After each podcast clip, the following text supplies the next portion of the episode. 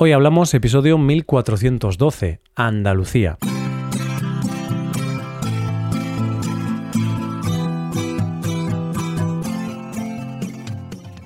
Bienvenido a Hoy Hablamos, el podcast para aprender español cada día.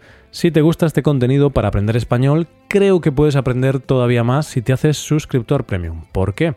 Pues porque podrás ver la transcripción del audio, ejercicios y explicaciones de los episodios y también podrás escuchar los episodios exclusivos.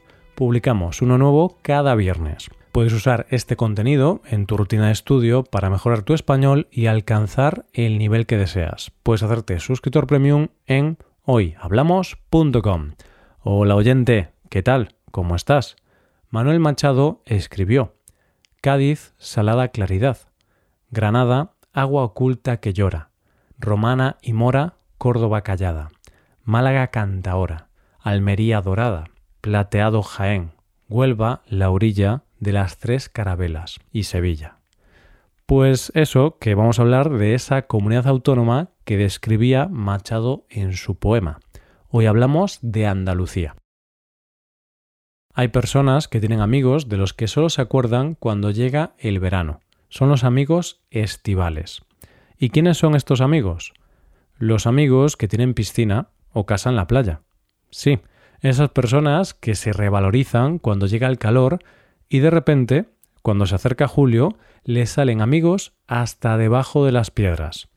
Esto, que obviamente es algo que no es bonito de hacer, pasa también con algunos lugares de nuestro país. Y es que hay comunidades autónomas a las que no les hacemos mucho caso durante el año, que las tenemos un poco olvidadas, pero cuando llega el verano, la cosa cambia. ¿Por qué? Básicamente por sus costas, por sus playas. Y en los meses de verano es el destino casi número uno de toda España. ¿De qué lugar estoy hablando? De algunos, pero entre otros, de la comunidad autónoma de la que vamos a hablar hoy. Una comunidad maravillosa que tiene el privilegio de estar bañada por dos mares y que desde un punto de su tierra puedes ver otro continente. Sí, oyente, estoy hablando de Andalucía. Pero lo primero es lo primero. Abrimos el mapa de España y vamos a situar a esta comunidad geográficamente. Es la comunidad que se encuentra más al sur de la península ibérica y está formada por ocho provincias. Almería, Cádiz, Córdoba, Granada, Huelva, Jaén, Málaga y Sevilla, siendo esta última su capital. Al oeste limita con Portugal, al norte con la provincia extremeña de Badajoz y Ciudad Real y Albacete de Castilla-La Mancha. Por el este limita con Murcia y al sur con el Océano Atlántico, el Mar Mediterráneo y Gibraltar. Y haciendo referencia a lo que te decía antes del continente, resulta que desde el estrecho de Gibraltar y a tan solo 14 kilómetros se encuentra el continente africano. Esta es la comunidad más poblada de toda España y es la segunda más grande, después de Castilla y León. Su capital, Sevilla, es la ciudad más poblada de la comunidad. ¿Te parece que antes de conocer más en profundidad la Andalucía actual, conozcamos un poco su historia de manera breve? Algo que hay que tener en cuenta a la hora de entender la historia de Andalucía es que debido a su ubicación ha sido un lugar estratégico y de ir y venir de culturas. Es el puente entre África y Europa. Y además, al estar entre dos mares, es paso de rutas tanto para Occidente como Oriente. Y esto fue el motivo por el que precisamente en Andalucía se dio una de las claves para la evolución del ser humano en el Neolítico. La civilización se creó en África y desde allí pasó a Europa a través de lo que hoy se conoce como Andalucía. Fue en Andalucía donde se impulsó la agricultura, que parece algo sencillo, pero en realidad fue lo que nos hizo pasar a los seres humanos de ser nómadas al sedentarismo. Al tener varias poblaciones asentadas fue clave para otros dos eventos, que llegaran los mercaderes y los invasores. En Andalucía han dejado su huella grandes civilizaciones como fueron los tartesos, fenicios y los griegos. Eran civilizaciones ricas y los fenicios fundaron ciudades tan importantes como Gadir, que es la actual Cádiz, o Malaca, hoy día Málaga. Más tarde llegarían los griegos, que dieron cosas que aún hoy son representativas de esta zona, como la vid y el olivo. Después los tartesos, que aun dejando una gran huella, es una civilización que todavía hoy sigue siendo un misterio, porque desapareció de una manera muy abrupta. Cuando llegaron los romanos, la zona de la actual Andalucía pasó a llamarse Bética y llegó a ser un punto clave del Imperio Romano.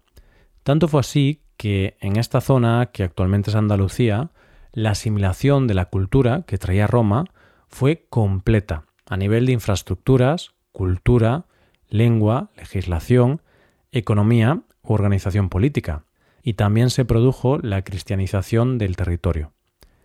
Necesitamos dar un salto en la historia para ir a uno de los momentos que más ha influido en su cultura, y es que en el 711 llega la invasión islámica, que mantuvo su influencia hasta que finalizó la reconquista por parte de los reyes católicos en el año 1492.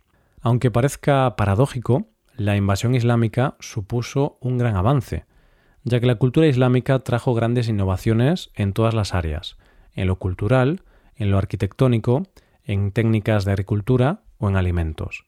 Mientras el mundo vivía en una época muy oscura, Al-Ándalus, que era como se denominaba ese lugar en esa época, vivía en una época de gran esplendor.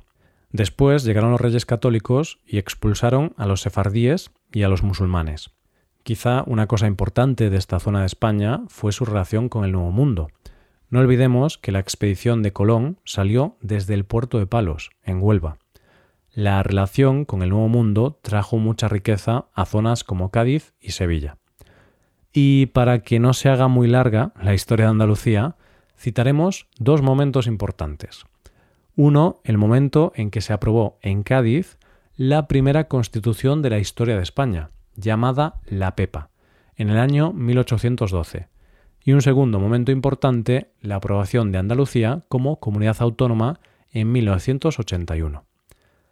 Ante la pregunta de cómo es Andalucía, tengo que decirte que Andalucía es muy diferente entre sí.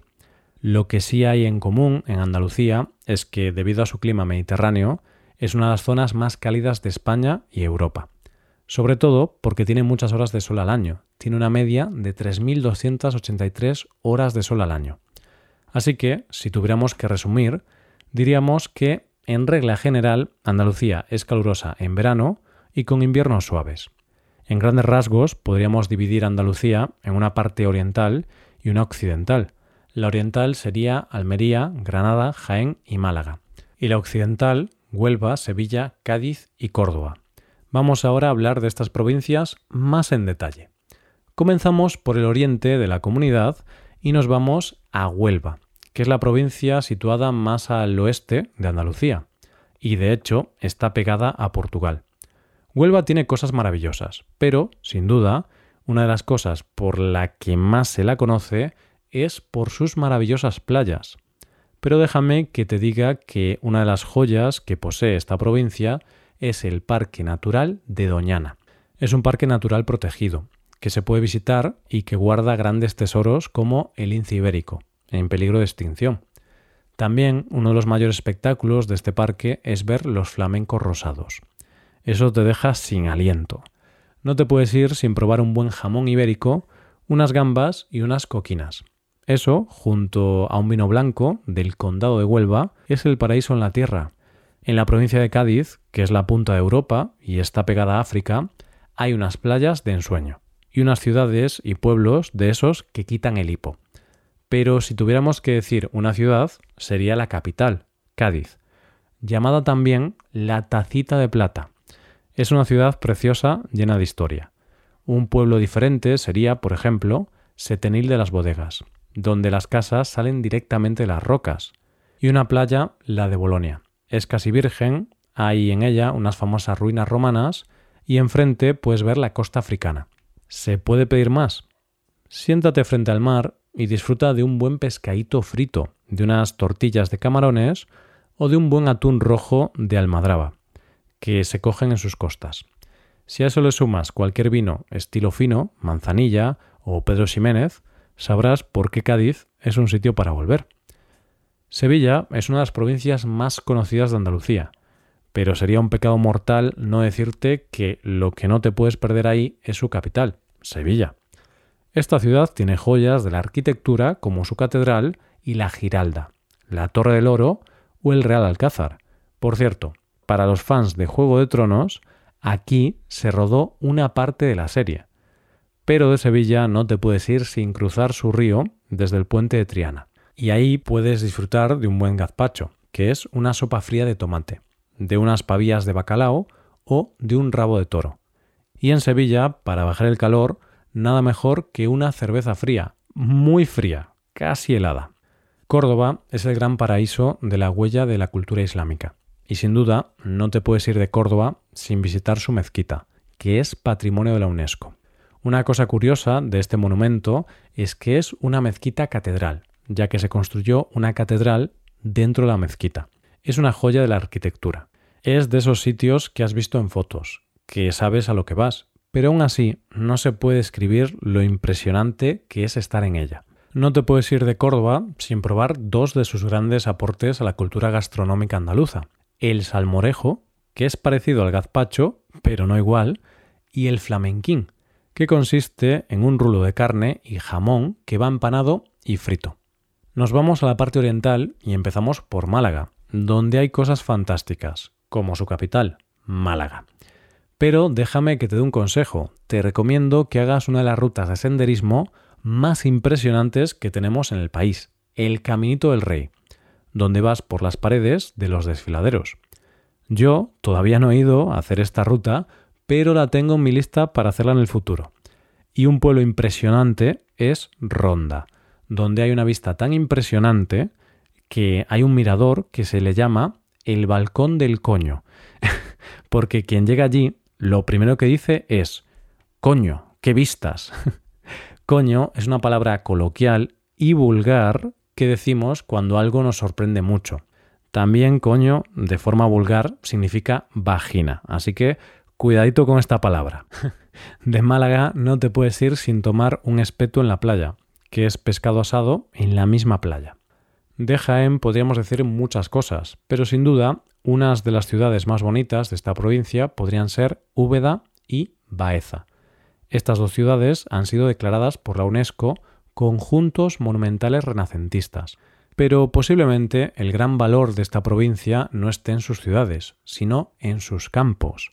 Si vas en coche por Jaén vas a estar rodeado de olivares, de muchos olivos, ya que es el gran productor español del aceite de oliva. De hecho, esta provincia cuenta con unos 60 millones de olivos, y solamente en esta provincia se produce el 20% del aceite de oliva de todo el mundo. ¡Qué barbaridad! Y ya que menciono esta provincia, te recomiendo leer el poema Aceituneros del poeta Miguel Hernández, un poema que habla de Jaén y del trabajo de los recolectores de aceituna. Granada es una provincia fantástica que también tiene un legado importante de la cultura islámica. De hecho, una de las joyas más impresionantes que tenemos como país está en la ciudad de Granada, se trata de la Alhambra. Es una joya nazarí que te deja impresionado y enamorado nada más verla. Pero otra de las joyas de Granada está en la montaña, ya que en ella está Sierra Nevada, donde su pico más alto, el Mulacén, con 3.482 metros, la convierte en la cordillera más alta de Europa Occidental, después de los Alpes. En Granada hay algo que es maravilloso, y es que es uno de los paraísos de las tapas porque allí tú te pides una cerveza y a tu mesa de manera gratuita llega una buena tapa. Almería es la provincia que se encuentra más al este y aunque muchas veces parece una provincia un tanto abandonada, tiene también alguna sorpresa escondida en su interior. Sin duda, el gran valor natural que tiene esta provincia es Cabo de Gata, un auténtico paraíso que se transforma en playas casi vírgenes y aguas cristalinas. Es uno de los grandes templos del submarinismo. Allí te puedes tomar un cherigan, que es un aperitivo de pan, y los gurullos con conejo. Los gurullos son una especie de pasta. No olvides acabar el postre con la mistela, que es un vino que se toma al final de las comidas. Se dice que los andaluces son sociables, simpáticos, alegres, optimistas y que saben divertirse y vivir la vida al máximo.